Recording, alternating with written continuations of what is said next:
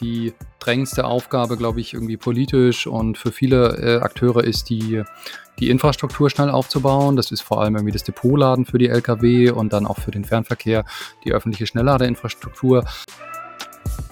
Gleichzeitig äh, müssen die Hersteller jetzt ähm, ihre Modellpalette Palette verbreitern, müssen die Fahrzeuge produzieren, schnell liefern können. Preise müssen natürlich sinken und die ähm, Logistiker, ja, die müssen sich vorbereiten, müssen sich umstellen. Also auch für die wird es eine Umstellung sein.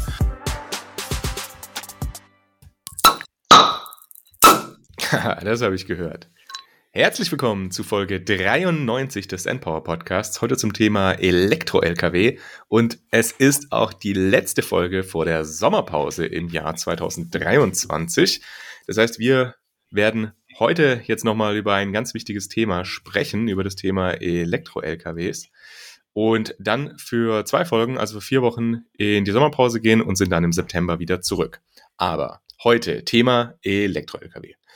Wir reden ja grundsätzlich viel über Elektromobilität, ist ja auch viel in den Medien, aber da eben meistens nur der Pkw-Verkehr, also dieser Individualverkehr für die ja, Einzelnutzung von Personen.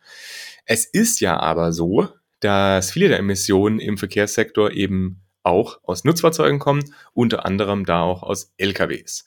Und die Frage ist dann natürlich, okay, bei den PKWs wissen wir, da geht es jetzt eben in Richtung Elektromobilität. Das ist relativ klar. Die meisten Hersteller sind jetzt auch da unterwegs.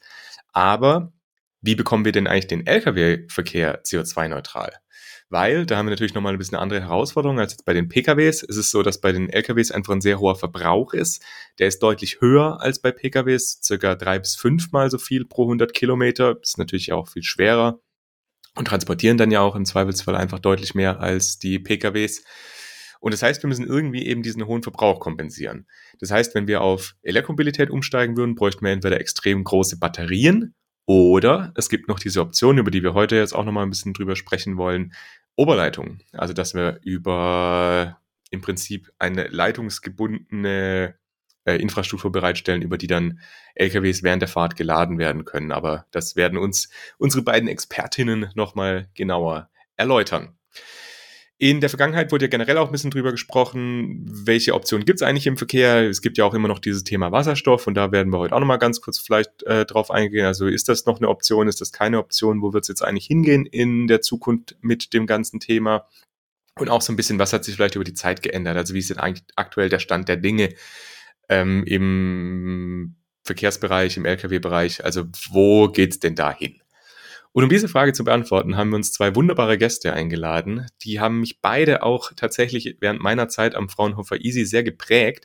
Zum einen, ihr kennt ihn schon aus Folge 3. Das heißt, es ist jetzt eine Person vielleicht aus, äh, für die Leute, die schon ganz lange hier den Empower Podcast hören.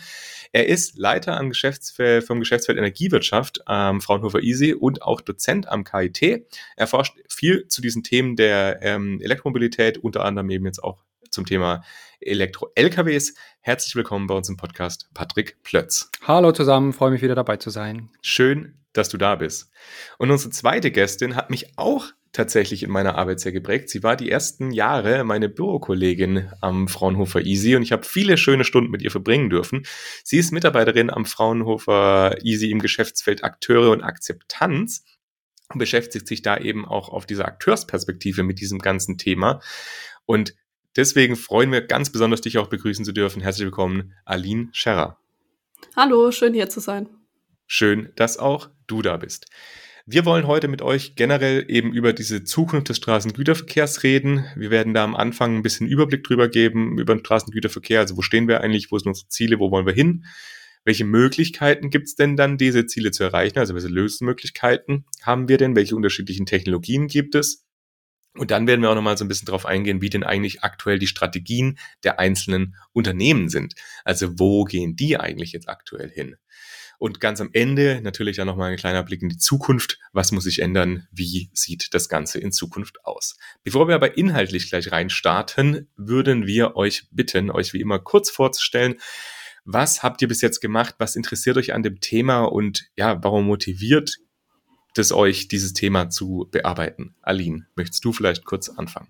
Ja, das kann ich gerne machen. Ähm, Ich habe im Master Nachhaltige Politik, grob gesagt, studiert und habe mich da mit den verschiedensten Sektoren auseinandergesetzt und bin irgendwann bei Mobilität und Transport gelandet, weil ich das einfach ähm, privat und auch inhaltlich ein sehr spannendes Thema finde.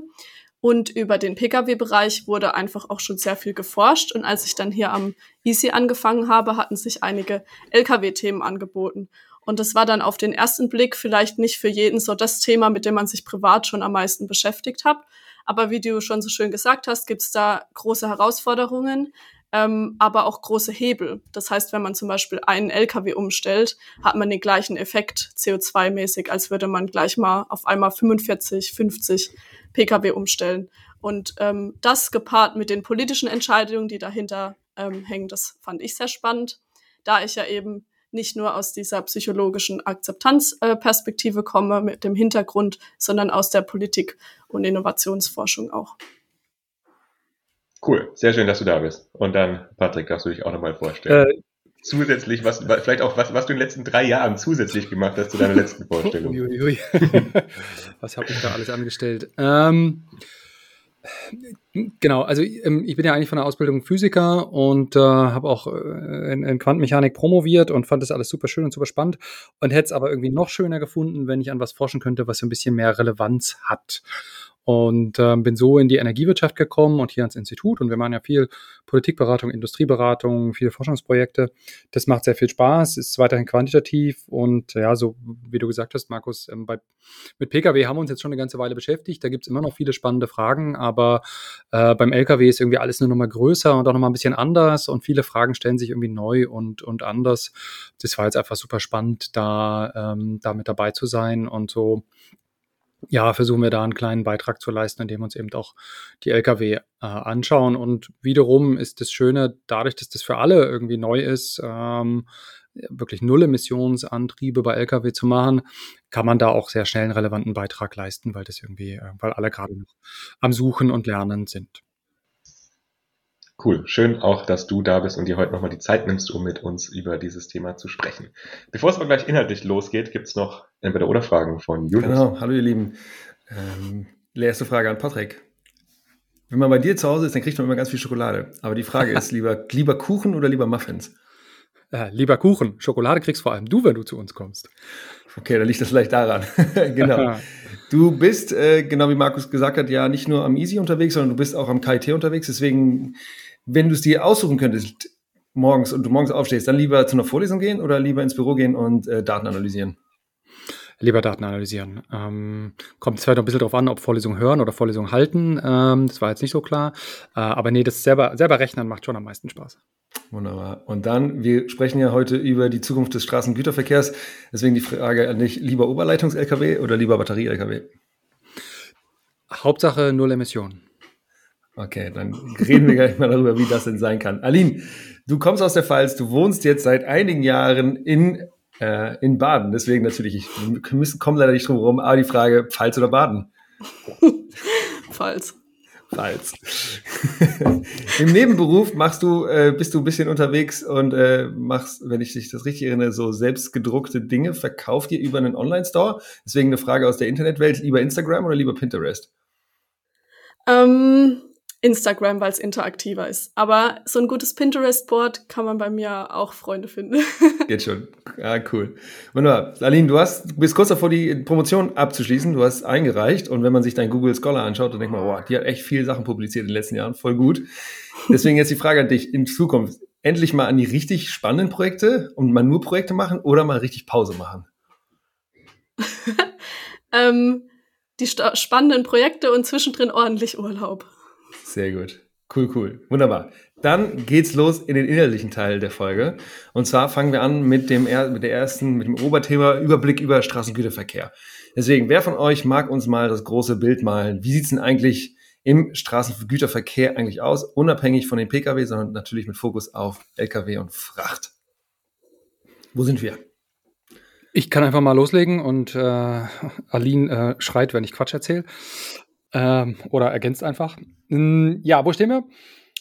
Ähm, genau, der, der Fahrzeugbestand in Deutschland äh, beim Straßenverkehr ist natürlich von Pkw dominiert. Es gibt trotzdem ähm, so zwei Millionen leichte Nutzfahrzeuge bis dreieinhalb Tonnen, also so Sprinter und sowas und dann nochmal eine gute Zahl Richtung eine Million auch schwere Nutzfahrzeuge äh, im Vergleich zu diesen gut 40 Millionen Pkw, die da so rumfahren aber äh, weil die Fahrzeuge, gerade die Sattelzugmaschinen, diese ganz großen, die fahren viel mehr, die fahren so im Schnitt 100.000 Kilometer im Jahr, die Sattelzüge, und wenn sie fahren, verbrauchen sie auch viel mehr, sodass ähm, diese, die schweren Nutzfahrzeuge insgesamt einen Anteil von ungefähr 25 äh, bis 33 Prozent an den Treibhausgasemissionen des Straßenverkehrs haben. Äh, die Spannweite ist, kommt darauf an, ob man irgendwie alle ganz schweren nur nimmt oder auch die leichten Nutzfahrzeuge mitnimmt. Und ja, so wie Aline richtig gesagt hat, ähm, eigentlich ist es ein super Hebel. Da kann man, wenn man nur wenige Fahrzeuge umrüstet, relativ schnell ziemlich viel CO2 einsparen. Insgesamt sind ungefähr drei Viertel des Güterverkehrs in Deutschland auf der Straße. Ähm, es kommt dann oft die Frage, ja, das mit diesen Elektro-Lkw, wollen wir die einfach mehr auf die Schiene verlagern? Und ich würde schon sagen, wir sollten so viel wie möglich auf die Schiene verlagern, aber wir müssen so schnell unsere CO2-Emissionen auf Null runterbringen, dass wir da unglaublich viele Schienen in extrem kurzer Zeit bauen müssten, um das alles auf die Schiene zu verlagern. Das ist in den Zeitskalen kaum schaffbar. Deshalb werden wir auch, ähm, nachdem wir alles, was geht, auf die Schiene gebracht haben, dringend brauchen wir da emissionsfreie Lösungen für den Straßengüterverkehr. Und da sind wir noch ganz am Anfang. Die Hersteller haben jetzt angefangen, erste kommerzielle Fahrzeuge anzubieten. Und es werden jetzt so ein paar, äh, es sind so in den letzten Jahren ein paar hundert oder ein paar tausend äh, äh Null-Emissions-Lkw verkauft worden. Aber wir sind da noch in einer ganz frühen Phase. Es geht jetzt so richtig los und die nächsten Jahre wird es richtig spannend.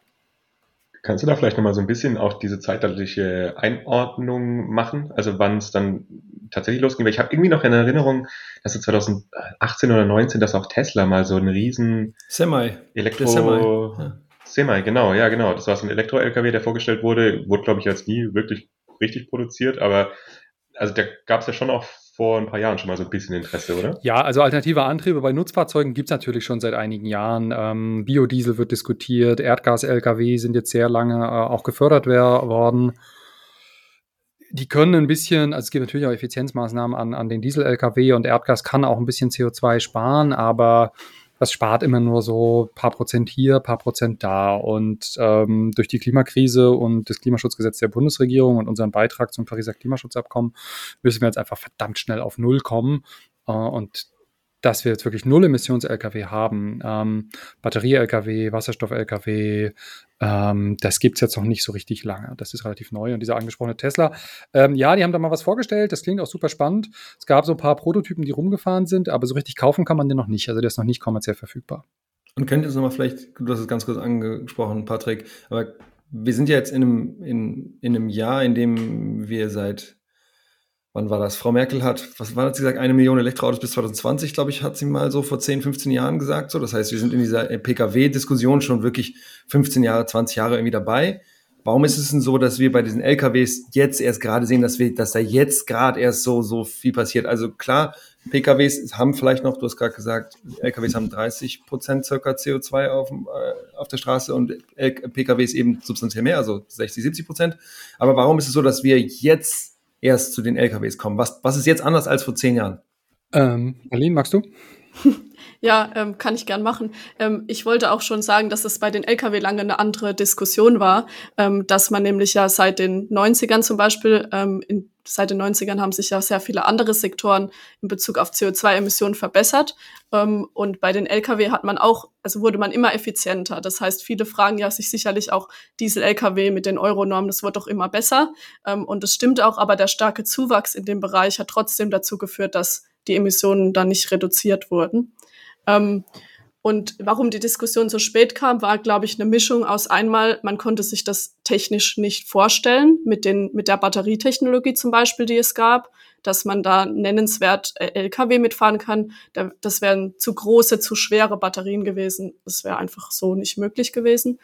Plus dann noch diese parallele Gasdebatte, die es natürlich gab ähm, mit Erdgas, später dann auch ähm, Biogas, dass man damit den Anschein hatte, genug erreichen zu können, um die damaligen Ziele, die ja noch nicht so drastisch waren im Klimabereich, erreichen zu können. Als es dann aber nach Paris Richtung wirklicher starker Reduktion ging, hat man dann peu à peu gemerkt, das schaffen wir gar nicht, indem wir nur diese paar Prozentgewinne haben durch das zum Beispiel Umstellung auf Gas. Und dann musste die Industrie recht schnell mit umdenken. Und das waren wirklich nur die letzten fünf Jahre oder sogar weniger. Ja. Genau, also da hat sich sowohl, glaube ich, in der Industrie als auch in der Wissenschaft äh, sehr viel getan. Wir haben vor sechs Jahren eine Studie gemacht, da haben wir Batterie-LKW nicht mal gerechnet, weil wir dachten, ja, das, das, also die müssen ja so monstergroß sein, die Batterien, das geht ja alles gar nicht. Und ähm, es haben alle Akteure, äh, Industrie und auch, auch Wissenschaft, äh, einiges dazugelernt.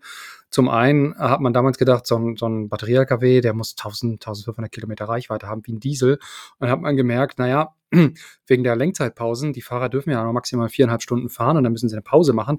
Wenn es also eine gute Infrastruktur zum Schnellladen gibt, dann reicht eine Reichweite für viereinhalb Stunden eigentlich aus und das sind nur so 400 Kilometer. Ähm, wir brauchen also gar nicht diese riesen Monsterbatterien und die sind schon noch irgendwie relativ schwer und relativ groß, aber das ist jetzt schon einfach in dem Bereich, was jetzt auch technisch machbar ist. Gleichzeitig sind die Batterien eben nicht nur technisch viel besser geworden, leichter äh, und kleiner, sie sind auch viel billiger geworden und wir können heute viel, viel schneller laden, sodass jetzt in den letzten fünf Jahren sich so viel getan hat. Ähm, und ich glaube, vieles davon ist irgendwie in der breiten Öffentlichkeit und auch bei, bei vielen Politikern noch nicht angekommen. Deshalb bin ich froh, dass wir darüber reden und vielleicht hören das ein paar Leute und merken, Mensch, doch nicht alles Biogas oder so. Da gibt es schon, da hat sich viel getan bei den Lkw. Wir, wir, gehen jetzt ja gleich auf die einzelnen Technologien noch ein, ein bisschen spezifischer, also Batterie-LKW, Oberleitungs-LKW, Wasserstoff-LKW aber können denn, wenn jetzt hier zum Beispiel jemand zuhört oder ähm, die oder der in, in einem, weiß nicht, in einer Spedition oder sowas arbeitet, können denn Speditionsunternehmen aktuell schon Low Carbon oder Zero Carbon LKWs kaufen? Also gibt's die denn schon kaufbar oder ist das eher so, na, da muss man irgendwie noch ein paar Forschungsprojekten dabei sein, wenn man da mal Zugriff haben möchte? Wo sind wir da? Ja, die kann man aktuell kaufen. Es ist natürlich ähm, bisher, also in den letzten Jahren waren das noch wenige Modelle. Das wird jetzt jährlich mehr. Ähm, und die Anschaffungskosten sind auch noch ähm, nennenswert höher als bei Dieselfahrzeugen. Da gibt's aber auch Förderung. Ähm, das heißt, es ist möglich. Ich weiß nicht, ob wir hier auch Hersteller nennen. Ich ob das jetzt irgendwie, ja, also zum Beispiel Volvo macht, äh, hat eine sehr breite Vertriebstaktik, die sind auch bei vielen deutschen Logistikern unterwegs und ähm, ja, zeigen zum Beispiel, welche Modelle sie da im Angebot haben für kürzere und längere Strecken inzwischen auch. Und jetzt kam ja gerade das neue E-Actros-Modell in der Ankündigung raus, das auch ähm, eine sehr, deutlich höhere Reichweite hat als das ältere Modell. Ähm, auch Hersteller wie DAF haben ähm, ein Modell angekündigt. Das heißt, da gibt's jetzt einiges. Ähm, ist aber so, wenn man sich wahrscheinlich vor zwei Jahren informiert hat, dass der Markt jetzt schon ganz anders aussieht. Es ist sehr schnelllebig aktuell.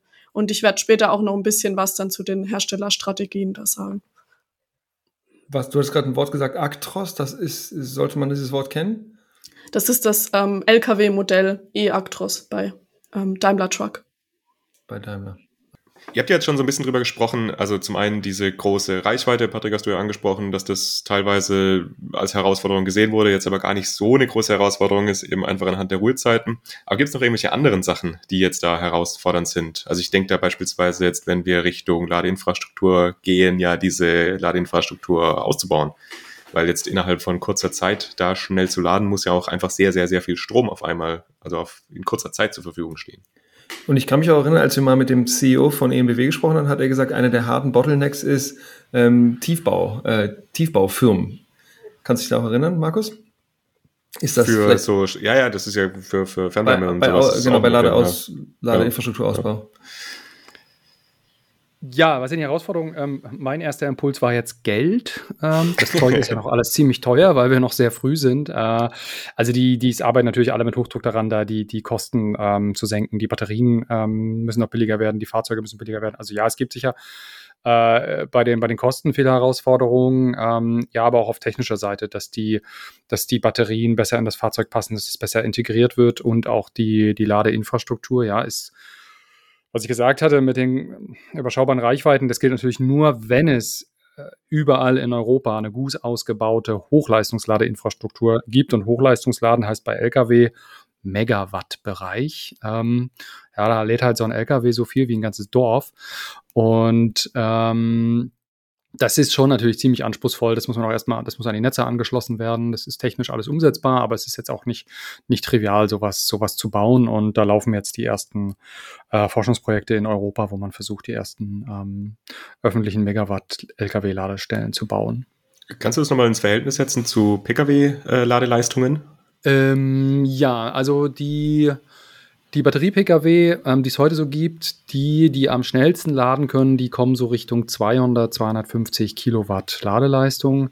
Ähm, der aktuelle Standard, der in Europa dafür verwendet wird, erlaubt bis 350 Kilowatt. Damit kann man also je nach Fahrzeug so in 20 Minuten 250 Kilometer nachladen. Ähm, die nachgeladene Reichweite hängt natürlich von der sozusagen Energiemenge ab und auch von dem Verbrauch, weil jetzt die Lkw so viel verbrauchen, müssen die um in 20, 30 Minuten 500 Kilometer Reichweite nachzuladen, noch viel höhere, viel mehr Energie, also Energie pro Zeit, eine viel höhere Leistung übertragen. Das heißt, da sind wir also, das ist so das Vierfache von dem, was heute Pkw maximal schaffen. Und ähm, dafür brauchen wir auch einen ganz neuen Stecker, weil der jetzige Schnellladetyp für Pkw ähm, der kann so hohe Ströme gar nicht übertragen, ähm, ohne dass da die, die Sicherheit auch entsprechend gewährleistet ist. Da würde das Kabel super heiß werden. Also da reden wir dann wirklich über, äh, das sind wassergekühlte Kabel, die sind sehr dick und sehr schwer. Ähm, aber da gibt es jetzt schon Prototypen und wenn alles gut geht, haben wir in gut einem Jahr in einem unserer Projekte die erste Megawatt-Ladesäule in Deutschland im Betrieb.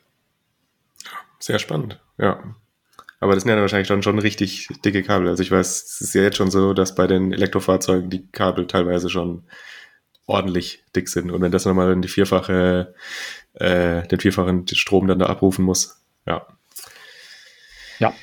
Okay, aber dann würde ich sagen, dann reden wir doch nochmal so ein bisschen über diese ähm, unterschiedlichen Lösungsmöglichkeiten. Also der Batterie-LKW ist ja nicht das einzige. Ihr hattet es ja jetzt auch schon zwei, dreimal anklingen lassen. Ich hatte es ja auch ganz am Anfang gesagt. Also welche Lösungsmöglichkeiten gibt es denn? Was verstehen wir denn unter dem Begriff Elektro-LKW als abseits von klassischen Batterie-LKW? Ja, man kann ähm, bei den Elektro-LKW eigentlich noch zwei mit reinzählen. Ich glaube, den zweiten, den ähm, diskutieren wir dann besser nochmal gesondert. Das wäre nämlich der Wasserstoff-LKW. Ähm, Technisch gesehen ist der auch am Ende elektrisch.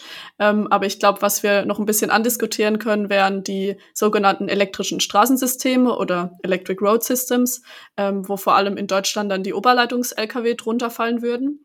Da kennen bestimmt einige die Teststrecken, die jetzt schon in Deutschland verteilt sind. Einmal im Norden, ähm, Schleswig-Holstein und dann auch bei Darmstadt, Frankfurt die Strecke und einmal auch im Murgtal in Baden-Württemberg.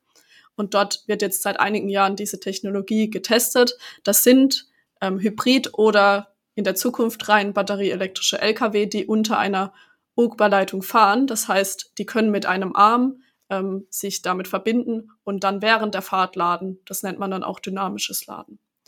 Und da gibt's einige Vorteile, einige Nachteile. Ähm, wir haben uns das wissenschaftlich angeschaut, schon, schon einige Jahre. Da war Patrick ganz früh dabei, auch an der Studie, ähm, an der Machbarkeitsstudie. Ich glaube, das ist jetzt schon zehn Jahre her, kann das sein? so, Nein, äh, das war 2017. Ah, 17, ah, also, sechs Jahre. ja gut, sechs Jahre. man immer äh, älter gemacht, aber, als man ist. ja, das Thema wird auf jeden Fall schon eine Weile diskutiert, aber praktisch ausprobiert, jetzt eben so die letzten drei Jahre, kann man sagen, vielleicht vier. Und da werden ganz viele Erfahrungen gesammelt. Die Vorteile sind natürlich, dass man beim Laden zum Beispiel nicht anhalten muss. Das heißt, man spart sich ähm, die Parkplätze unterwegs und ähm, kann dynamisch auf der Strecke das nachladen, was man braucht und auch noch etwas mehr, um dann abzufahren und noch elektrisch zum Beispiel zum Zielort zu kommen. Ähm, ist, man kann kleinere Batterien an Bord haben, weil man eben nicht alles abdecken muss mit einer Ladung und da zum Zielort kommen. Ähm, ja, man fährt elektrisch, da die Vorteile sind ja auch bekannt, äh, leise, sauber etc. Aber es ist natürlich ein ganz neues System, was auch verschiedene ähm, Logiken kombiniert. So diese Oberleitung aus ähm, dem Bahnbereich. Das heißt, man hat auch andere Akteure, man hat eine Linieninfrastruktur nochmal auf der Straße. Man muss das bereitstellen, anders abrechnen. Das heißt, da müssen ganz viele Akteure neu miteinander kommunizieren und kooperieren. Und das gab's so noch nicht. Und ähm, das ist natürlich für viele dann erstmal schwer vorstellbar und auch politisch ja erfordert es äh, Mut und andere Umsetzungsstrategien ähm, als jetzt zum Beispiel das stationäre Laden, was man aus dem Pkw-Bereich schon so gut kennt jetzt. Und äh, lohnt sich das dann tatsächlich? Also, weil es ist ja schon auch teuer, dann solche Oberleitungen bereitzustellen. Das ist ja ja, also ich meine, die Ladeinfrastruktur bereitzustellen, ist ja auch schon nicht billig, aber jetzt gerade bei mhm. Autobahnen dann das da drüber zu bauen, also ist das wirklich, ja, also nützlich dann am Ende des Tages? Ich glaube, das kann Patrick gleich nochmal sehr gut ergänzen, aber ähm, die Studien haben gezeigt, dass ähm, bei einer Auslastung auf zum Beispiel Hauptverkehrsachsen sich das auf jeden Fall rechnet, weil man im Verhältnis zu dem, was auch zum Beispiel Straßen und Infrastruktur generell kosten, ähm, ist es gar nicht so viel, wie es im ersten Moment klingt. Es ist schon pro Kilometer ein nennenswerter Betrag. Ich weiß jetzt gerade im Moment nicht, was die aktuellen Zahlen sind. Vielleicht weiß äh, Patrick da mehr aus den Studien. Man braucht eine gewisse Auslastung. Das heißt, man sollte das nicht überall hinbauen, wo fünf Lkw fahren. Ähm, aber dann kann das einen Nutzen haben. Und ich glaube, da an der Stelle übergebe ich mal kurz. ähm, Genau, am Ende, ähm, wie das immer so ist bei, bei Infrastrukturen, die Wirtschaftlichkeit einer Infrastruktur hängt davon ab, wie viele Nutzer du hast und wie viel du von den Nutzern verlangen kannst. Ähm, so Oberleitungs-LKW, ähm, das heißt, damit sich das auch irgendwie lohnt für die Logistiker, kannst du nur so ein bisschen was verlangen, damit es am Ende nicht teurer ist, als Diesel zu fahren, sonst machen die das natürlich nicht.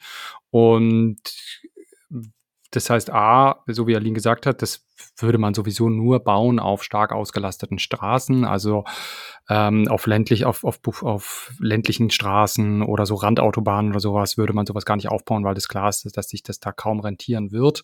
Man diskutiert so typischerweise bis zu einem Drittel des Autobahnnetzes eines Landes als, als Wert, wie viel man mit Oberleitung ähm, oder elektrischen Straßensystemen insgesamt ausstatten kann. Ähm, bei den verschiedenen Systemen, Marlene hat es angedeutet, die Oberleitungsdebatte ist eine sehr deutsche. In, in, in einigen anderen Ländern werden auch ähm, andere Varianten, dass zum Beispiel Strom in der Straße äh, wie bei so einer Carrera-Rennbahn geführt wird und die Fahrzeuge dann so einen Stromabnehmer nach unten lassen. Das hätte äh, den Vorteil, dass man das Pkw das prinzipiell auch mitnutzen könnten, ähm, weil dann der Weg, äh, weil die dann nicht vier Meter hoch den Arm ausstecken müssen zur Oberleitung, sondern das in die Straße können. Und da hast du auf einmal halt nicht mehr ein paar Millionen Nutzer, sondern viele Millionen Nutzer. Ähm, aber da gibt es noch keine einheitlichen technischen Systeme. Die verschiedenen Länder diskutieren da verschiedene Varianten. Ähm, für Deutschland bräuchtest du halt so einige zehn bis hundert, einige hunderttausend Lkw, die das nutzen. Und dann kann sich das gut gegenfinanzieren. Aber so wie Eileen gesagt hat, so einer der großen Unterschiede, der gegenüber dem, dem sogenannten stationären Laden, also den Ladestationen, zum Beispiel dem Megawattladen für den Fernverkehr diskutiert wird, ist, dass diese Oberleitungsinfrastruktur oder elektrische Straßensysteme im Allgemeinen Du musst eine Grundsatzentscheidung fällen ähm, mit den ganzen Akteuren zusammen, dass man so ein großes Netz aufbauen will. Ähm, und bei dem, es bringt nichts, wenn du nur mal hier 50 Kilometer damit ausstattest, dann wird sich kaum jemand so einen LKW kaufen. Ähm, und du brauchst beim, beim punktuellen Laden, stationären Laden, Megawattladen natürlich auch eine gewisse Netzabdeckung. Aber du kannst erstmal punktuell anfangen. Machst du mal 50 Standorte in Deutschland und dann nochmal 50 und das kann man sukzessiv nachverdichten. Ähm, und zusammen, wie wir es jetzt bei Pkw sehen, das Schnellernetz für, für Pkw-Fernreisen sukzessiv mit dem Bestand dann wachsen. Du hast nicht von vornherein einmalig eine riesige Investition mit der Unsicherheit, ob sich das auch durchsetzen wird. Und wenn ihr jetzt, du hast jetzt gerade gesagt, dass es im Ausland teilweise andere Lösungen gibt, also wäre es da nicht sinnvollste, sich mal generell zu überlegen, was man macht, weil wenn jetzt ein Oberleitungs-LKW aus Deutschland nach, ich weiß nicht, wo das ist, aber nach Frankreich fährt, in Frankreich sollte dann aber auf dem Boden beispielsweise geladen werden, dann geht's ja da nicht weiter. Also wäre da nicht eigentlich so eine Gesamtstrategie sinnvoll, um dann auch diese Abdeckung europaweit zu, weil der Binnenverkehr in Europa ist ja doch auch relativ wichtig. Ähm, ja, natürlich, ähm, da sind sich alle einig, das wäre total sinnvoll.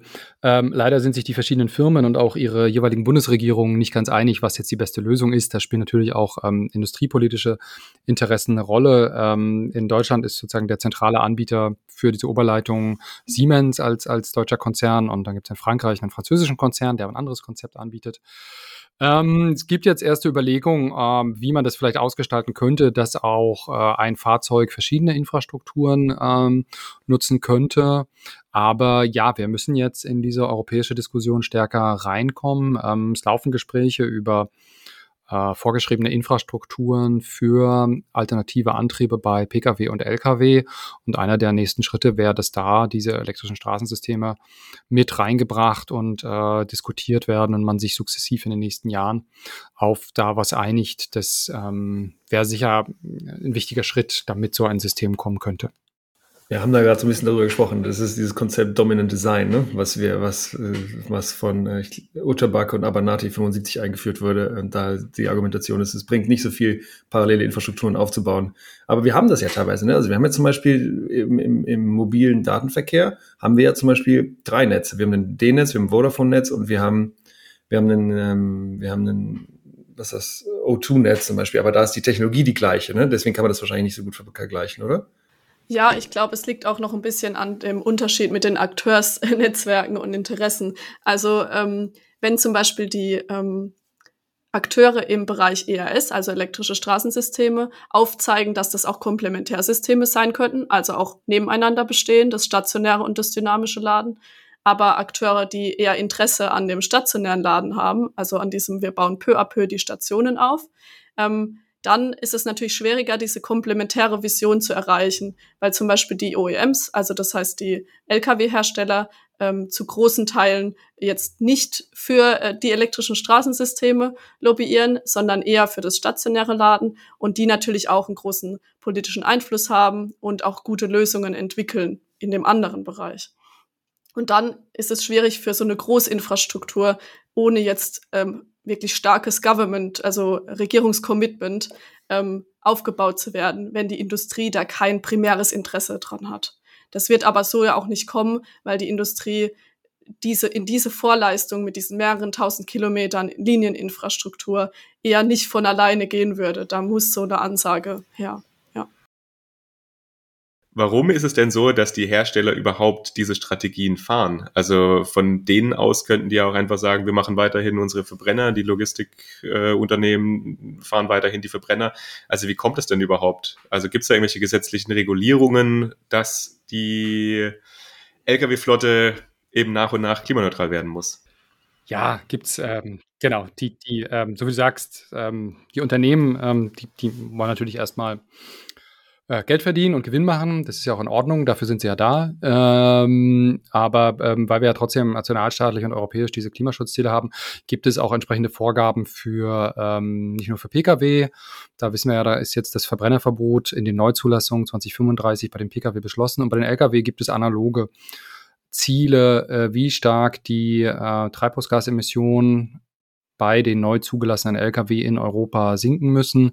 Da ähm, haben wir jetzt eine, eine Reduktion um 45 Prozent bis 2030 gegenüber 2020 und um äh, 90 Prozent bis 2040. Es gibt also sozusagen noch kein Verbrennerverbot in den Neuzulassungen für Lkw, aber doch eine 90-prozentige Emissionsreduktion ist, ist natürlich riesig. Das schaffst du mit dem Diesel nicht. Da äh, muss man irgendwie Null-Emissionsfahrzeuge rein ja, es gibt ein bisschen Debatten darüber, ob das überhaupt reicht, ähm, diese 90-prozentige Reduktion. Wir haben auch einige Rechnungen angestellt, dass ähm, ja, ja, es ist relativ einfache Rechnung. Ähm, je früher Dieselfahrzeuge nicht mehr neu in den Markt kommen, desto größer ist natürlich die gesamte CO2-Einsparung in den Gesamtemissionen vom Straßenverkehr, weil dann der Bestand schneller auch emissionsfrei wird und mit einem 1,5 Grad Ziel ist diese 90-prozentige Reduktion nicht ganz vereinbar. Also da müsste man eigentlich schon früher stärker reduzieren.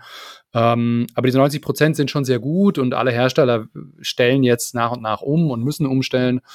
Ähm, und wer weiß, diese Ziele werden ja auch alle paar Jahre revidiert. Vielleicht sehen wir da in kommenden Jahren auch nochmal eine Verschärfung, äh, wenn man gesehen hat, dass doch einiges mit den Lkw möglich ist und ähm, die Infrastruktur vielleicht doch ganz gut funktioniert.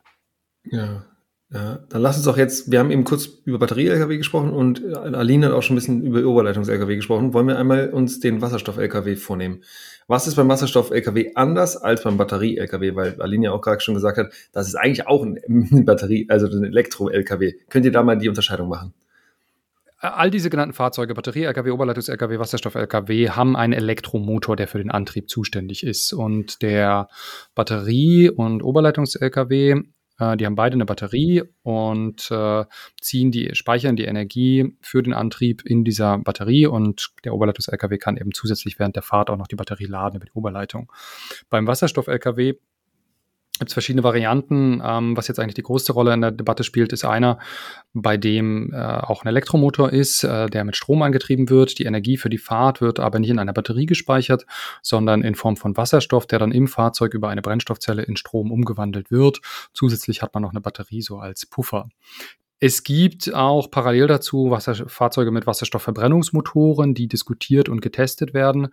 Ähm, die, die Hersteller, die viel an Wasserstoff arbeiten und auch relativ konkret Fahrzeuge angekündigt haben, die konzentrieren sich aber stärker auf den Brennstoffzellen Wasserstoff-LKW, also mit einem Elektromotor und nicht ein Fahrzeug, bei dem der Wasserstoff in einem Verbrennungsmotor verbrannt wird. Vielleicht der Vollständigkeit halber noch, ähm, je nachdem, wer so zuhört, gibt es ja auch immer wieder Debatten über E-Fuels, ähm, dass man also in, rechnerisch auch äh, ein Diesel-LKW klimaneutral betreiben kann, wenn bei der Herstellung des Kraftstoffs und dem Transport so viel CO2 aufgenommen wird aus der Luft oder anderen Prozessen, wie bei der Verbrennung dann wieder entsteht. Ähm, das spielt auch in der Industrie immer wieder eine Rolle. Aber ähm, die meisten Studien zeigen eigentlich, dass E-Fuels die nächsten Jahre extrem knapp sein werden. Es gibt halt noch keine großskalige äh, kommerzielle Produktion, um diese vielen Millionen Liter, die wir brauchen äh, an Diesel, die wir heute an Diesel verbrauchen, zu produzieren. Deshalb ist es ganz klar eine Nische für die nächsten Jahre. Und äh, wenn es auch vielleicht ab 2030, 35 mehr und mehr E-Fuels geben wird, gibt es andere Bereiche im Verkehr wie die Schifffahrt und den internationalen Flugverkehr, die keine Möglichkeit haben, batterieelektrisch oder mit äh, Brennstoffzellen wirklich diese großen Transporte und Transportdistanzen zu überwinden. Äh, wenn jemand E-Fuels braucht, dann brauchen die das am dringendsten. Ähm, und deshalb ja, kann man jetzt die E-Fuels aus der Debatte nicht völlig raushalten, ähm, aber in den Her Ankündigungen der Hersteller und in ihren aktuellen Strategien spielen diese Batterie-Lkw und Wasserstoff-Lkw schon eine sehr viel größere Rolle. Hm. Vielleicht nochmal ganz kurz zu diesem, zu dieser E-Fuel-Thematik, äh, weil vor ein paar Jahren, ich erinnere mich daran, dass da tatsächlich auch so eine Diskussion war, ob das überhaupt mit den Batterien funktionieren würde in ein paar Jahren, weil dann auch viele gesagt haben, naja, es sind halt sehr große Distanzen, man bräuchte Riesenbatterien und das ist ja überhaupt nicht machbar, da brauchen wir das. Ist es bei anderen Bereichen nicht vielleicht auch so, dass es sich dann in die Richtung entwickelt und man noch Alternativen findet außer E-Fuels? Ähm, teilweise kann das sein. Ähm aber die Anforderungen sind schon anders. Also, ein Inter also die, die zum Beispiel beim, beim Flugverkehr finde ich sehr, sehr prägnant. Ähm, der größte Teil der CO2-Emissionen aus dem Flugverkehr geht aus dem internationalen Flugverkehr, vor allem äh, Interkontinentalflüge. Und wenn du von Frankfurt nach New York fliegen willst, ähm, da bist du fünf Stunden in der Luft, das sind riesige Maschinen. Da ist klar, alles, was wir heute auch nur über theoretische Batteriepotenziale wissen, wird das nicht mit Strom machbar sein. Das wird auch mit einem Brennstoffzellenflugzeug eigentlich in dieser Größe nicht machbar sein. Man könnte das im Prinzip ersetzen, weil man viele kleine Flugzeuge dann fliegen lässt, aber das ist dann auch alles wieder sehr viel teurer. Gleichzeitig ähm, werden ja so Flugzeuge relativ lange benutzt, äh, also auch selbst wenn ähm, ab 2030 äh, jedes neu zugelassene Flugzeug ein, ein Null-Emissionsflugzeug wäre, dauert es 20 Jahre, bis sie den gesamten Bestand durchdrungen haben und ist dann auch wieder mit den Klimaschutzzielen kaum vereinbar. Ähm, also deshalb ähm, gibt es da echt harte technische, physikalische Grenzen, was mit Batterien möglich ist. Und ähm, da sind wir aber bei den, bei den Lkw in dem Bereich, das ist physikalisch gut mit Batterien vereinbar. Ähm, da waren die Batterien nur vor fünf bis zehn Jahren einfach noch nicht so weit. Kurz vor dieser Frage von Markus haben wir ja gerade über Wasserstoff-LKWs gesprochen und Wasserstoff äh, kann ja durch viele Art und Weisen hergestellt werden. Die zwei Hauptart und Weisen sind blauer Wasserstoff durch oh, Dampfreformation heißt es, glaube ich, und grüner Wasserstoff durch äh, ähm, ja, grünen, grünen Strom, der durch Elektrolyseure äh, wird im Wasserstoff hergestellt. Und das ist ein Prozess, der relativ ineffizient ist. Das ist viel, viel Energie, ja, einfach verbraucht wird bei der Herstellung von Wasserstoff. Das, Wiss, das ist ja jetzt Wissen, was wir schon seit Jahrzehnten eigentlich haben. Warum ist es so, dass es immer noch Firmen gibt, ähm, und ich glaube, das war Daimler, aber ich bin mir vielleicht nicht ganz sicher, die tatsächlich an dieser Idee arbeiten, weiterhin substanzielle Flotten von Wasserstoff-Lkw auf die Straße zu bringen. Also was ist das Argument, was die haben, warum sie sagen, oh, es ist spannend, da weiter dran zu forschen, es ist spannend, weiter ähm, ja überhaupt die das zu ermöglichen, dass irgendwann mal Wasserstoff-LKWs auf der Straße fahren? Ähm, na, es gibt schon ähm, gute, gute Gründe, da ähm, Wasserstoff weiter zu verfolgen. Ähm, zum einen ähm, erfüllt es viele Nutzererwartungen, also die Logistiker, ähm, die stellen sich halt vor, naja, das ist so wie heute, ich habe irgendwie ein Fahrzeug mit einem Tank, ich fahre eine Tankstelle, tanke da zehn Minuten und kann dann wieder 500 oder 1000 Kilometer fahren. Ähm, und gerade mit Flüssigwasserstoff ist es machbar. Ähm, Aktuell gibt es sie noch nicht, aber das ist irgendwie eine, eine reine Zeitfrage, bis das äh, möglich und machbar sein wird.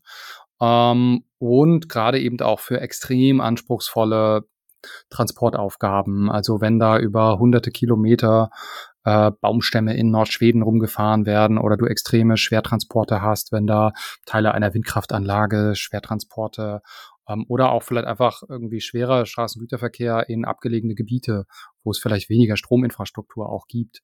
Ähm, das sind schon relevante Einsatzszenarien. Ähm, ich glaube, du bräuchtest da ja aber auch Wasserstoffinfrastruktur dann, wenn du in entlegene Gebiete bist. Die, ist die einfacher zu implementieren, so eine Infrastruktur? Sorry, ich habe nicht Das ist, äh, das ist die, die, perfekte Frage. Ähm, das ist, ich habe das mehrfach von Volvo gehört. Ja, da in Nordschweden äh, mit unseren äh, Baumtransporten und so.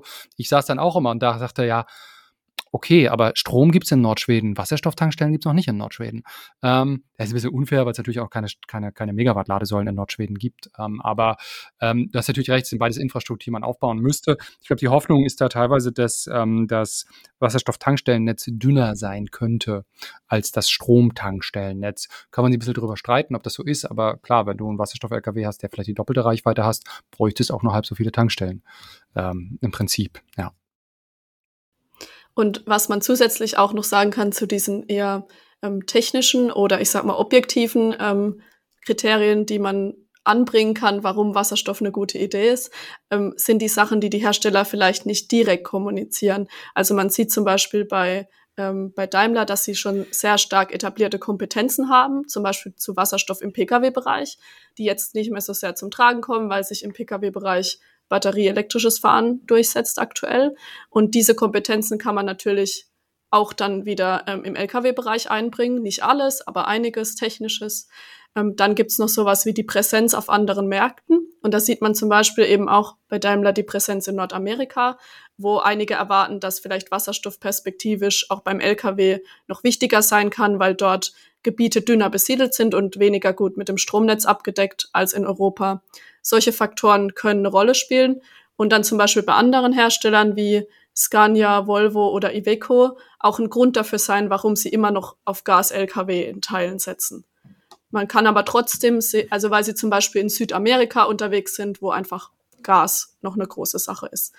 Man muss aber auch sagen, dass alle auf eine gewisse Weise Richtung batterieelektrische Lkw steuern aktuell, vor allem in den letzten Jahren. Sie hatten nur andere Wege dahin und deshalb jetzt auch noch andere Technologien mit im Portfolio. Und das unterscheidet sich noch. Aber wenn auch HörerInnen dabei sind, die nicht so im Lkw-Bereich sonst unterwegs sind, mich hat das ganz am Anfang schon überrascht, wie konsolidiert dieser Markt ist. Also es wird echt dominiert in Europa von fünf Firmen mit sieben Marken, die jetzt auch noch zu alternativen Antrieben stark kollaborieren, also zu Brennstoffzellen, zu batterieelektrischen, zum Laden. Das heißt, das ist da äh, schon eine sehr kleine Blase, die sich jetzt auch in eine ähnliche Richtung orientiert. Und ich glaube, das bleibt da auch weiterhin eine Herausforderung, da unterschiedlich genug zu bleiben, den Wettbewerb aufrechtzuerhalten und zu schauen, es gab ja auch schon Kartellprobleme in der Vergangenheit. Wie, wie geht das in der Zukunft? Genau. Aber die Portfolios unterscheiden sich schon noch in, in kleinen Teilen. Batterieelektrisch wird es auf jeden Fall irgendwie bei allen. Hm. Genau, und die, die Debatte beim Wasserstoff ist jetzt eher, ähm, wie, wie, hoch können langfristig die Marktanteile von Wasserstoff sein? Ähm, sind es äh, 3%, 10%, 30, 40? Da, da gehen die Meinungen auseinander. Ähm, am ersten sehen es die Firmen alle im, im schweren Straßengüterverkehr. Ähm, aber auch wenn es nur 10, 20 Prozent sind, bei irgendwie vielen hunderttausend Fahrzeugen pro Jahr in Europa ähm, sind, das, äh, sind das relevante Märkte, weil die Lkw, also es ist eben alles sowieso von den Stückzahlen ein bisschen kleiner. Ähm, die produzieren keine Millionen Fahrzeuge pro Jahr, sondern einige Zehntausend. Ähm, das heißt, da kann auch, ja, angenommen, es sind 20 Prozent des Marktes, aber nur zwei Hersteller, die das anbieten, sind für jeden 10 Prozent. Das kann ein relevanter Stück, relevantes Stück vom Kuchen sein. Und so wie Aline sagt, ähm, einige Hersteller sagen halt jetzt, nee, wir sehen ganz klar, mindestens 80 Prozent wird batterieelektrisch sein. Wir konzentrieren uns darauf. Und andere sagen, nee, wir glauben, es wird beides. Ähm, und wir haben da auch Vorerfahrungen. Wir versuchen da von dem anderen noch was, was mitzunehmen. Und ähm, was mich manchmal ein bisschen stört, ist, dass so äh, in der, in der, in der Presse oder auch in manchen Pressestatements von den Firmen so suggeriert wird, als wenn alles in beliebigen Mengen kommen wird. Ja, also das manchmal liest man noch so, ach, das mit dem Batterie-LKW ist doch in drei Jahren wieder vorbei und dann machen wir alles Wasserstoff. Und da muss man ehrlich sagen, jetzt nicht nur, was wir irgendwie wissenschaftlich einschätzen und rechnen, das ist auch überhaupt nicht die Strategie der Hersteller, wenn man sich nicht nur die Pressestatements so mit den blumigen Worten anguckt, sondern guckt, welche Modelle sind in welchen Segmenten äh, angekündigt, dann sieht man, dass auch die Hersteller, die Wasserstoff verfolgen, wie Daimler und Volvo, deutlich mehr batterieelektrische Modelle jetzt in den Markt bringen, auch für Fernverkehr, wo sie selber sagen, wenn sie Wasserstoff sehen, dann da. Ähm, und auch dafür bieten sie jetzt batterieelektrische Lkw an. Also ähm, ich glaube, so, so uneinheitlich, ähm, es gibt schon relevante Unterschiede zwischen den Herstellern, aber ich glaube auch, äh, wenn man sich nur mal die Modellpalette anschaut, ähm, wird schon relativ klar, dass Wasserstoff eine wichtige Rolle spielen kann, aber nicht die Hauptrolle spielen wird. Oder wenn wir jetzt unterschiedliche Hersteller mal noch ein bisschen anschauen, weil wie ist das denn im Lkw-Bereich? Gibt es da dann auch so viele unterschiedliche Typen von LKWs? Also ich meine, beim Pkw ist so, ich weiß nicht, VW hat ja irgendwie 20 Modelle, Daimler hat irgendwie 15 Modelle oder sowas. Also da gibt es ja wirklich ein Riesenportfolio. Wenn man irgendwas in der Mittelklasse sucht, gibt es unendlich viele Mittel, also Kleinklasse, SUVs. Es gibt ja wirklich x Modelle. Also ist es bei den LKWs auch so, oder ist es halt eher so, dass da jeder Hersteller eins hat? Und auch in der Zukunft, also was die jetzt angekündigt haben für, für eben batterieelektrische. Nee, da gibt's schon sehr, sehr unterschiedliche Typen. Also das ist eine, eine abartige Vielfalt, die auch teilweise ein bisschen schwer zu durchschauen ist. Ähm, das eine sind die verschiedenen Gewichtsklassen, ähm, wie viel können die Lkw transportieren. Das zweite ist, äh, wie viele Achsen haben die, wie viele angetriebene Achsen haben die. Da gibt's eine eigene Nomenklatur für. Das dritte ist, was haben die für ein Fahrerhaus? Ist das mit oder ohne Schlafmöglichkeit und wie groß ist das? Ähm, und dann noch das vierte ist, sind diese, diese Aufbauarten. Haben die einen Kipper, haben die ein Gestell, haben die einen festen Kasten, haben die noch eine, ein Kühlaggregat? Art. Also es ist ähm, ziemlich große Modell, also Vielfalt weil auch die Anwendungen halt sehr vielfältig sind. Wo, was halt, also manche Lkw, die fahren halt auf der Baustelle rum und müssen die ganze Zeit Schutt abkippen. Andere, die müssen gut isoliert sein, weil damit irgendwie Gemüse in den Supermarkt gebracht wird. Und so gibt es viele, viele sehr unterschiedliche Einsatztypen. Ja, deutlich modularer. Und was es noch komplizierter macht, ist, dass in anderen Märkten als Europa, zum Beispiel in Nordamerika, ähm, die Lkw dann auch nicht immer fix zusammengebaut, äh, so wie wir das hier kennen, äh, geliefert werden vom Hersteller, sondern dass dort auch noch Zwischenfirmen in dieser, Patrick hat gerade sein äh, leeres Bier umgedreht, war schneller als ich. ja, dass dort auch noch Firmen ähm, äh, praktisch das Geschäftsmodell haben, ähm, diese Kombinationen zu machen. Das heißt, sie bekommen zum Beispiel den Motor und ähm, das Führerhaus etc. von Herstellern und das wird dann noch zusammengebaut. Das funktioniert dann noch mal anders und noch ähm, individueller für die Anforderungen der ähm, Spedition. Und dann, dann gibt es noch Müllfahrzeuge und Straßenreinigung ja. und Feuerwehr und es gibt so viele Sonderaufbauten, das wird sehr schnell sehr kompliziert. Zwei Fragen. Erste Frage ist, ihr habt gerade von diesen Gewichtsklassen gesprochen. Können wir grundsätzlich davon ausgehen, dass wenn wir über Wasserstoff denken, nachdenken, dass das eher wirklich in diesen sehr schweren Anwendungsklassen kommen wird und alles, was ja. so zum Beispiel 3,5 Tonnen oder was ist, das wird alles elektrisch fahren oder zum, also direkt elektrisch, also mit einer hohen Wahrscheinlichkeit. Und dann noch zweite Frage, wie sieht's denn eigentlich mit großen Personentransportfahrzeugen aus? Also wir haben jetzt, ihr habt gerade gesagt, was es für 1000 Aufbauten gibt, aber was ist zum Beispiel mit Bussen? Wie sieht's aus mit, mit Straßenbussen irgendwie in der, in der Innenstadt oder eben mit Überlandbussen, die irgendwie, weiß nicht, von Berlin nach Karlsruhe fahren oder so? Also erste Frage, genau, Gewichtsklassen, zweite Frage, ähm, Personengruppentransport. Ich weiß nicht, ob das das richtige Wort ist. Ähm, ja, also alles, was so leichte Nutzfahrzeuge ist. Ähm, es gibt ja so einige äh, Versuche, so irgendwie so ein dreieinhalb Tonner mit Wasserstoff zu betreiben, aber was so die großen Nutzfahrzeughersteller anbieten, ist eigentlich äh, bis siebeneinhalb bis zwölf Tonnen quasi alles batterieelektrisch, äh, was die Null-Emissionsfahrzeuge angeht. Ähm, und, und so Wasserstoff eher bei den großen irgendwie über 12, über 26 Tonnen zulässiges Gesamtgewicht. Und bei den Bussen, ähm, der Busmarkt ist ehrlich gesagt deutlich weiter schon als der Lkw-Markt. Da gibt es eine andere Regulierung, dass da die europäischen Länder alle sehr schnell Null-Emissionsbusse auf die Straße bringen müssen.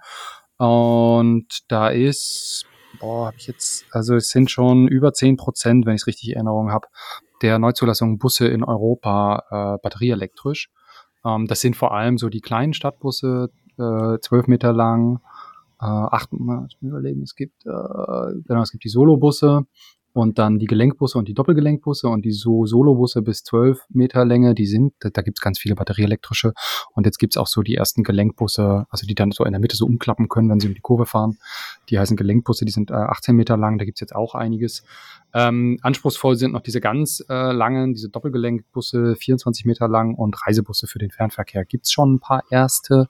Sieht man manchmal so Fotos im Internet, wie die da irgendwie zehn Lade, äh, vielleicht fünf Ladeplätze auf der Autobahn blockieren äh, und dann da 500 Kilowattstunden äh, über so einen äh, Pkw-Schnelllader ziehen.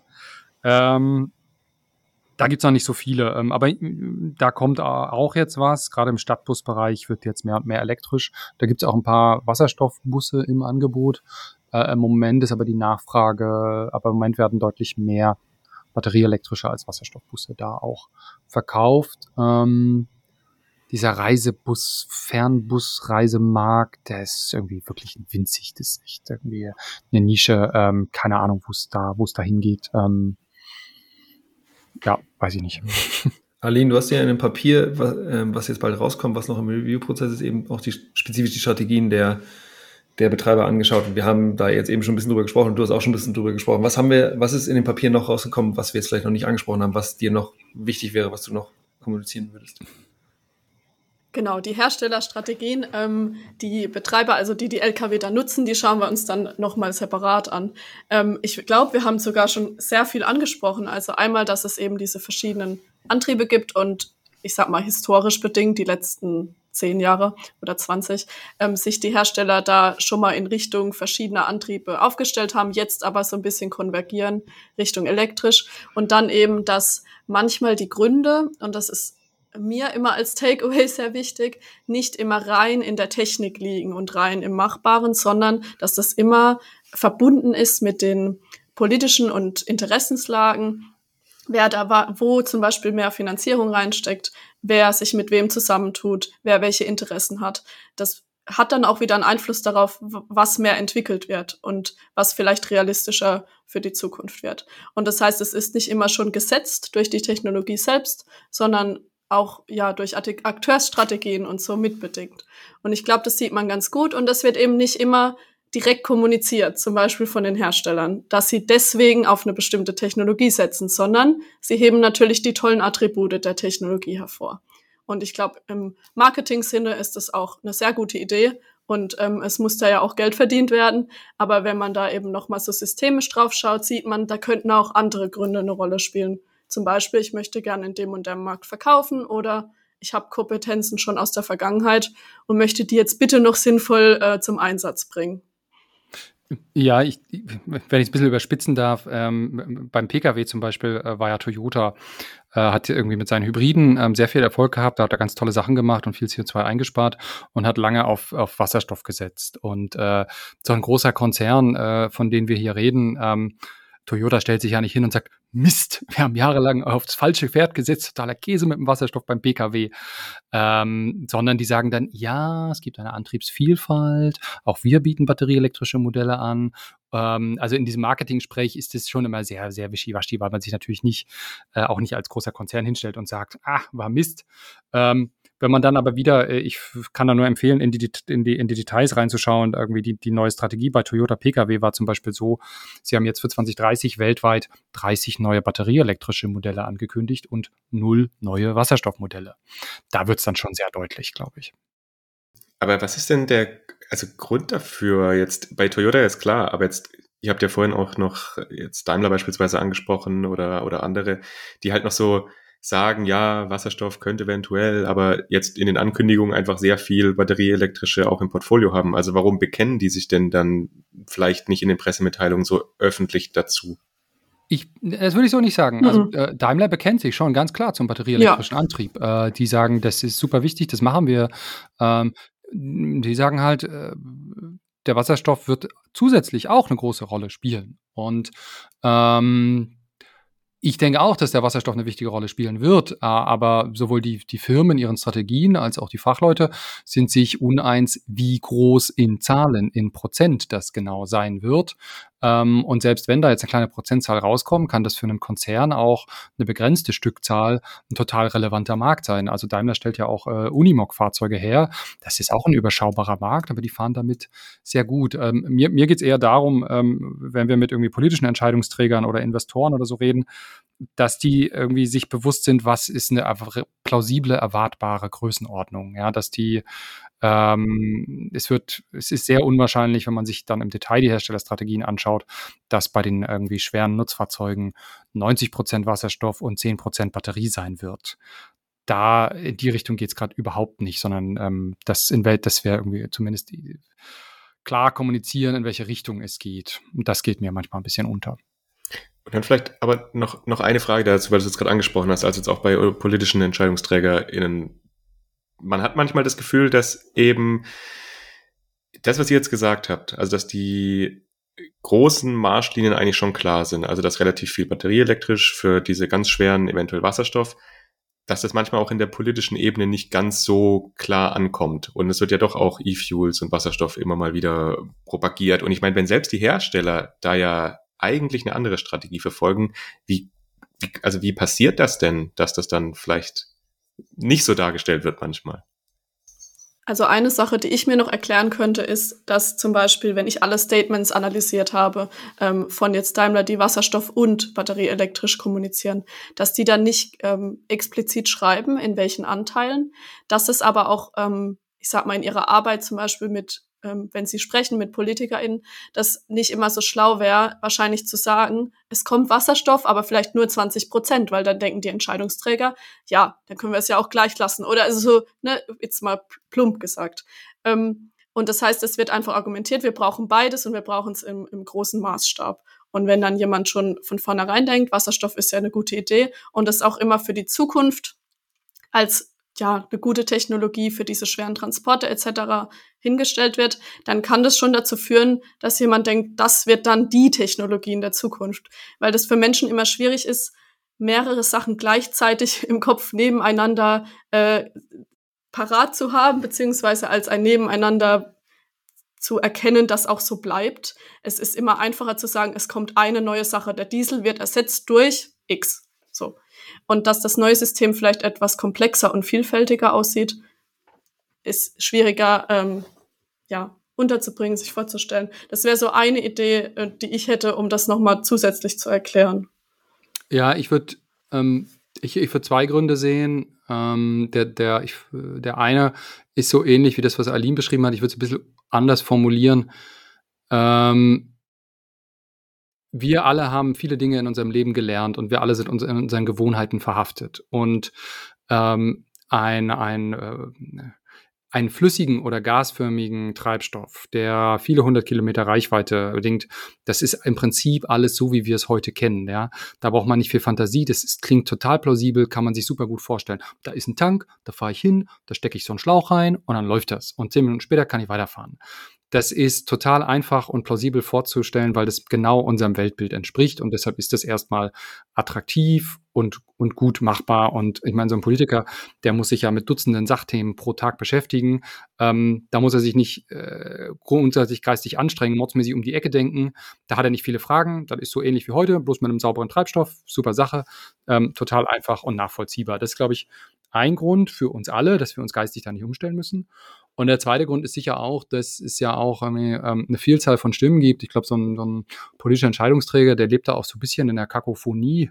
Äh, da gibt's hier einen Verband äh, für Verbrennungskraftmotoren, da einen Verband für die verbrennungskraftmotorische Zulieferindustrie, dann gibt's die Mineralölwirtschaft. Also da gibt's auch viele ähm, sehr, sehr, sehr ähm, lautstarke äh, Interessenverbände, gerade auch so aus dem ganzen Bereich fossile, fossile Infrastrukturen, fossile Forschungseinrichtungen, die Zugang zu Politikern haben und die natürlich die Rolle von solchen Flüssigwasserstoffen ähm, sehr viel stärker hervorheben. Also ich glaube, das könnte ich mir als zwei irgendwie mögliche Gründe vorstellen. Ja, kann sein. Aber genau, das war ja so ein bisschen der Punkt, wo ich auch drauf raus wollte, dass ja jetzt die OEM, also die Hersteller von, von Fahrzeugen, Lobby dann ja nicht so stark in diese Richtung gehen würde. Aber klar, so wie du gesagt hast, gibt natürlich auch andere Interessensverbände, die da dann noch ein Interesse dran haben. Aber Aline, du wolltest noch was ergänzen.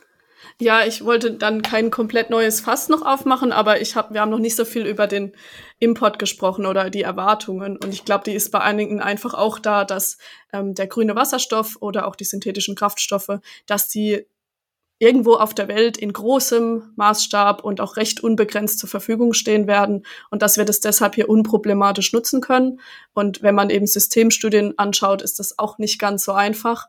Ähm, wo der Wasserstoff herkommen soll, wird der vielleicht auch vor Ort gebraucht? Was sind die Transportwege? Wie teuer ist sowas dann? Und wenn das dann am Ende hier ankommt, lohnt sich das dann noch eben zum Beispiel das in einem LKW zu benutzen oder reicht es vom Preis her gerade so aus, um Industrieprozesse damit noch zu ersetzen oder den globalen Luftverkehr, den Patrick erwähnt hat. Und eben diese Kraftstoffverfügbarkeit, da gibt's ganz unterschiedliche Erwartungen und ich glaube, das spielt auch noch stark mit rein. Hm. Und aber auch da bei den Kraftstoffen ist es so, äh, die Leute müssten sich überhaupt nicht umstellen. Ja, ich brauche keine zusätzlichen Windräder oder Industrieanlagen in Deutschland oder so, sondern das ist wieder ein Kraftstoff, wo man denkt, ah, der kommt da irgendwo aus der Wüste. Diesmal wird er nicht aus der Erde gepumpt, sondern über PV-Anlagen und Elektrolyseur erzeugt. Aber da gibt es irgendwo irgendwelche fiesen Wüsten, die uns nichts angehen und die schicken uns das billig rüber. Leider haben die das uns in der Vergangenheit nicht ganz so billig geschickt, wie wir irgendwie vielleicht uns gewünscht hätten. Äh, aber ich glaube, auch da ist es so, ich muss nichts tun, das Zeug kommt weiter aus dem Ausland und ist fernab. Genau darauf baut die norwegische Regierung mit ihrem ähm, blauen Wasserstoff, den sie gerne an zentraleuropäische Staaten verkaufen würde.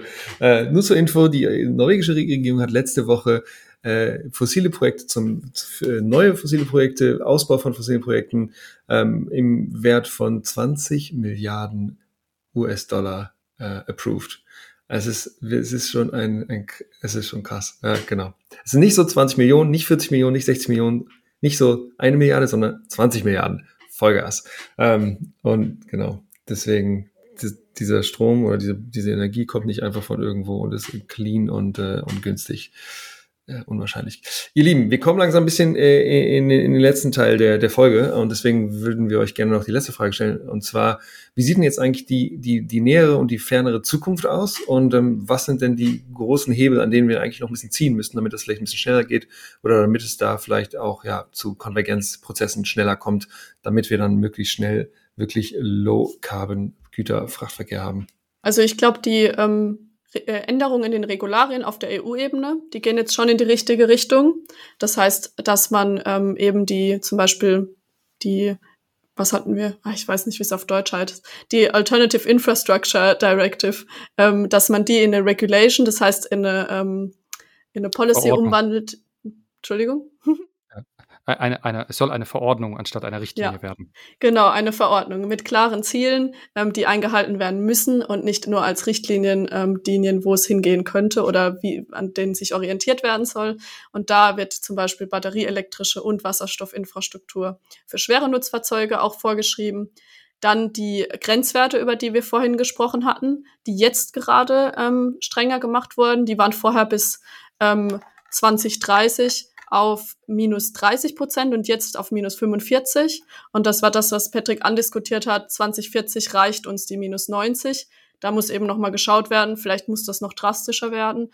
Aber das hat der Industrie schon den Schubs in diese Richtung gegeben. Null-Emissionsfahrzeuge in größerem Stile herzustellen. Und ich glaube, das geht in die richtige Richtung. Um dann wirklich auf Null zu kommen, braucht es wahrscheinlich noch einiges mehr und vor allem eben die Ladeinfrastruktur, wenn wir dabei nicht immens viele Ressourcen auch zum Beispiel für Batterien verschwenden wollen. Ähm, und da wäre es ideal, lieber bessere Infrastruktur meiner Meinung nach zu haben und häufiger schneller zu laden, als alle Batterien immer größer zu machen, zum Beispiel. Ähm, ja, vielleicht ergänzend, ähm, du hast ja gefragt, was könnte, was müsste passieren, damit es alles ein bisschen schneller geht und wir da irgendwie Richtung Null-Emissionsflotte kommen. Ähm, ich glaube, auf den verschiedenen Zeitskalen mehrere Dinge. Jetzt die, die drängendste Aufgabe, glaube ich, irgendwie politisch und für viele äh, Akteure ist die, die Infrastruktur schnell aufzubauen. Das ist vor allem irgendwie das Depotladen für die Lkw und dann auch für den Fernverkehr die öffentliche Schnellladeinfrastruktur.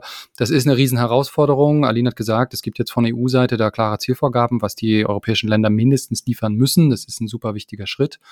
Ähm, wir werden aber sicher sehr bald noch sehr viel mehr brauchen als diese Mindestanforderungen. Und ähm, da arbeiten viele Akteure, uns, uns eingenommen, mit Hochdruck dran. Gleichzeitig äh, müssen die Hersteller jetzt ähm, ihre Modellpalette Palette verbreitern, müssen die Fahrzeuge produzieren, schnell liefern können. Ähm, die Preise müssen natürlich sinken. Äh, und die ähm, Logistiker, ja, die müssen sich vorbereiten, müssen sich umstellen. Also auch für die wird es eine Umstellung sein Hm, das wird eine gewisse Zeit und, und Arbeit brauchen. Also wenn wir überlegen, bei dem Pkw, äh, die, die sich jetzt schon irgendwie länger mit Elektro-Pkw beschäftigen, wir haben alle irgendwie zehn Jahre gebraucht, bis das System so richtig eingeschwungen war mit, äh, es gibt ausreichend Reichweite, ausreichend Modelle, ähm, es gibt genügend Infrastruktur, die Apps werden besser, die Bezahlsysteme werden besser. Also da kommt so, muss so viel irgendwie zusammenkommen, bis wir so ein neues System aufgebaut haben mit all den Komponenten, Angebot, Nachfrage, Werkstätten, Nutzer, Infrastruktur, Dienstleistungen und da müssen wir den LKWs auch einfach ein bisschen Zeit geben für diese, für diese Umstellung. Aber da bin ich guter Dinge, weil die Logistiker am Ende damit äh, auch Geld verdienen können, weil die Fahrzeuge sehr sparsam im Verbrauch sind. Ähm, auf politischer Seite sehen wir schon sehr hohe Förderung äh, und auch riesige Anstrengungen, diese Infrastrukturen ähm, aufzubauen. Also das sind, glaube ich, so die Herausforderungen für die, für die nächsten Jahre. Und so mittelfristig nach 2030, ja, müssen wir dann schauen, wie wir ähm, wirklich diese, diese, auch diese schweren Anwendungsfälle, was wir mit denen machen, äh, diese superschweren und Langstreckentransporte, wird das, kann das dann auch batterieelektrisch werden oder wird das Wasserstoff oder gibt es vielleicht auch so abartig Sondertransporte, bei denen wir dann sagen, gut, dann kriegen diese, äh, dieser eine Prozent des Marktes, der kriegt halt dann Biodiesel. Ähm, das wird sich so, denke ich, äh, klären müssen. Und nach Richtung 2040 müssen wir uns dann auch Gedanken machen, wie wir, wenn wir erstmal keine fossilen Neuzulassungen mehr haben, wie wir auch die Bestandsflotte umwandeln. Gibt es dann Angebote zur Verschrottung und, und alles sowas. Aber ähm, das ist eine Riesenchance. Ähm, die Fahrzeuge werden günstiger, werden leiser, werden angenehmer zu fahren, auch für die Logistiker. Also in so einem Diesel-LKW ist ja super laut und störend und die sind sehr viel leiser. Die beschleunigen auch viel besser. Das ist im, im Privat-Pkw ist das immer so, ja Gott, die Leute wollen alle rasen. Wozu brauchen die diese riesigen Leistungen? Aber ähm, ich habe ja einen LKW-Führerschein, ich bin ja auch mal ganz, ganz kurz LKW gefahren und wenn man mit so einem riesen LKW versucht, auf die Autobahn zu fahren, beim Diesel-LKW, da fährt man minutenlang Vollgas. Das habe ich beim Pkw noch nie gemacht und es ist ein super Stress, wenn du versuchst, mit dem Lkw auf diese volle Autobahn zu kommen. Du willst ja auch niemanden verletzen oder du musst da rauf. Und dass da diese bessere Beschleunigung ist da ein Riesenvorteil auch vom, vom batterieelektrischen oder vom E-Lkw insgesamt, ähm, weil er ein bisschen Stress rausnimmt bei der Beschleunigung, beim Rauffahren und so. Also ja, gibt viel zu tun, aber es ist eine schöne Chance und wir leben in spannenden Zeiten. Das auf jeden Fall. Und wir sind auch gespannt, wie sich in den nächsten Jahren dann entwickeln wird. Aber damit kommen wir jetzt zum Ende der Folge. Lieber Patrick, lieber Aline, vielen lieben Dank, dass ihr euch heute die Zeit genommen habt, uns in dieses Thema der Batterie-LKWs einzuführen und uns da ein bisschen Licht ins Dunkel gebracht habt, was denn da die aktuellen Pläne sind, wo es hingeht und jetzt am Ende ja auch nochmal so ein bisschen eingeordnet habt, in welche Richtung es aus eurer Sicht gehen könnte, beziehungsweise was noch passieren muss. Also vielen lieben Dank, dass ihr euch die Zeit genommen habt und uns euer Wissen geteilt habt. Und wir anderen hören uns gleich im Recap. Vielen Dank. Danke. Ciao. Tschüss. Zusammen.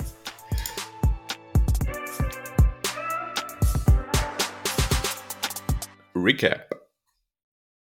Julius, was hast du bei dieser Folge gelernt über Thema Batterie-LKW? Gab es irgendwas Neues, was du vorher noch nicht wusstest? Ich habe einiges gelernt tatsächlich. Und zwar, äh, mich hat ein bisschen diese Frage auch vorher ein bisschen beschäftigt warum wir eigentlich bei Lkw so hinterherhängen im Gegensatz zu PKWs. Also das hatten, hatte ich ja auch tatsächlich die Frage gestellt. Jetzt wissen wir, PKWs schon seit 10, 15 Jahren ganz, ganz heiß diskutiert und auch, dass da viel passiert und im Lkw-Bereich eben nicht so viel. Und da fand ich spannend zu lernen, dass das eben auch natürlich mit der Entwicklung der Batterien zu tun hat. Ähm, und ja, also ich glaube, da, darauf hat sich hauptsächlich bezogen und das ist eben ähm, da jetzt auch andere, andere Ziele gibt, was die Regulierung und so weiter ange angeht. Und ich fand es super spannend, mal die Unterschiede nochmal tatsächlich zu diskutieren.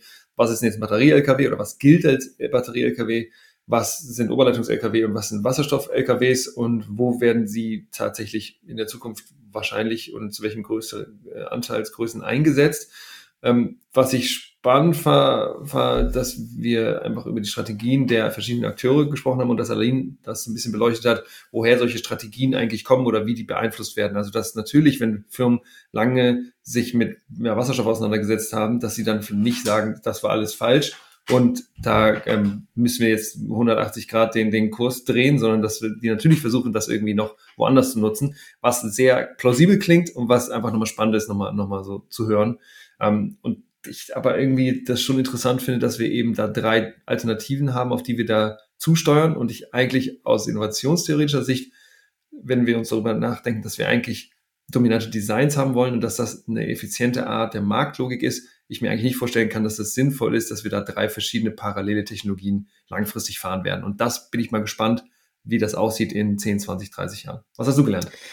Ja, ich würde jetzt an dem bisschen anschließen, was du gerade gesagt hast. Ich bin natürlich in dieser Innovationslogik und den ganzen Sachen nicht drin, aber es gibt natürlich auch andere Beispiele, wo das ja so funktioniert, also mit mehreren Technologien parallel. Ist ja auch jetzt Solar- und Windkraft beispielsweise bei Erneuerbaren oder auch fossile Erzeugung gab es ja auch mehrere äh, Erzeugungen parallel. Deswegen weiß ich gar nicht, äh, ob. Also die Frage, was die Use Cases sind, ne? Sind die genau, Use Cases so unterschiedlich im Zwecke dann eben, genau, mhm. wenn man unterschiedliche Einsatzzwecke, unterschiedliche Technologien dann hat, also ich sehe das so ein bisschen tatsächlich wie so bei Kraftwerken, dass man sagt, Kohlekraftwerke irgendwie Grundlast und Gaskraftwerke eher so ein bisschen flexibler, also früher in der Vergangenheit. ich dachte, du geil, dass du jetzt so ein geiles altes Beispiel nennst. Nein, das ist ja, aber bei Wind und äh, PV ist ja der Unterschied nicht so groß. Die sind beide fluktuierend und sind halt da, wenn sie da sind und nicht da, wenn sie nicht da sind. Aber jetzt, nee, deswegen, und das hat ja früher dann irgendwie auch funktioniert, dass man sich da in allen Richtungen weiterentwickelt hat. Und ich fand es sehr spannend, klar zu hören, dass bei den meisten Herstellern relativ klar ist, wohin es geht.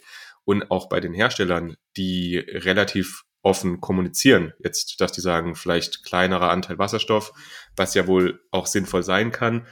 Aber ich finde, es ist tatsächlich was, was in der, also in meiner persönlichen Wahrnehmung weniger stark präsent ist. Also, dass auch bei den LKWs, ich glaube, bei LKW generell einfach eine kleinere Nische ist, jetzt als eben der Pkw-Verkehr. Die meisten Menschen haben ja jetzt nicht so die Berührungspunkte zum LKW, äh, dass da aber durchaus einfach durch politische Statements und Sachen, die man mitbekommt, öfters das Gefühl man bekommt, dass doch noch auf E-Fuels und Wasserstoff eben gesetzt wird. Doch, aber komplett, bin ich komplett bei dir. Ich höre fast nichts, wenn ich durch deutsche Medienlandschaft scrolle, ähm, über Elektro-LKWs. Aber das ist natürlich vielleicht auch komplett gebiased, aber ich würde auch schon sagen, dass die Medienlandschaft vielleicht auch durch natürlich lobbyistische Beeinflussung oder hm, Aktivitäten, dass das eher in Richtung E-Fuels und, und Wasserstoff gebiased ist und dass man da viel mehr lesen würde. Ja.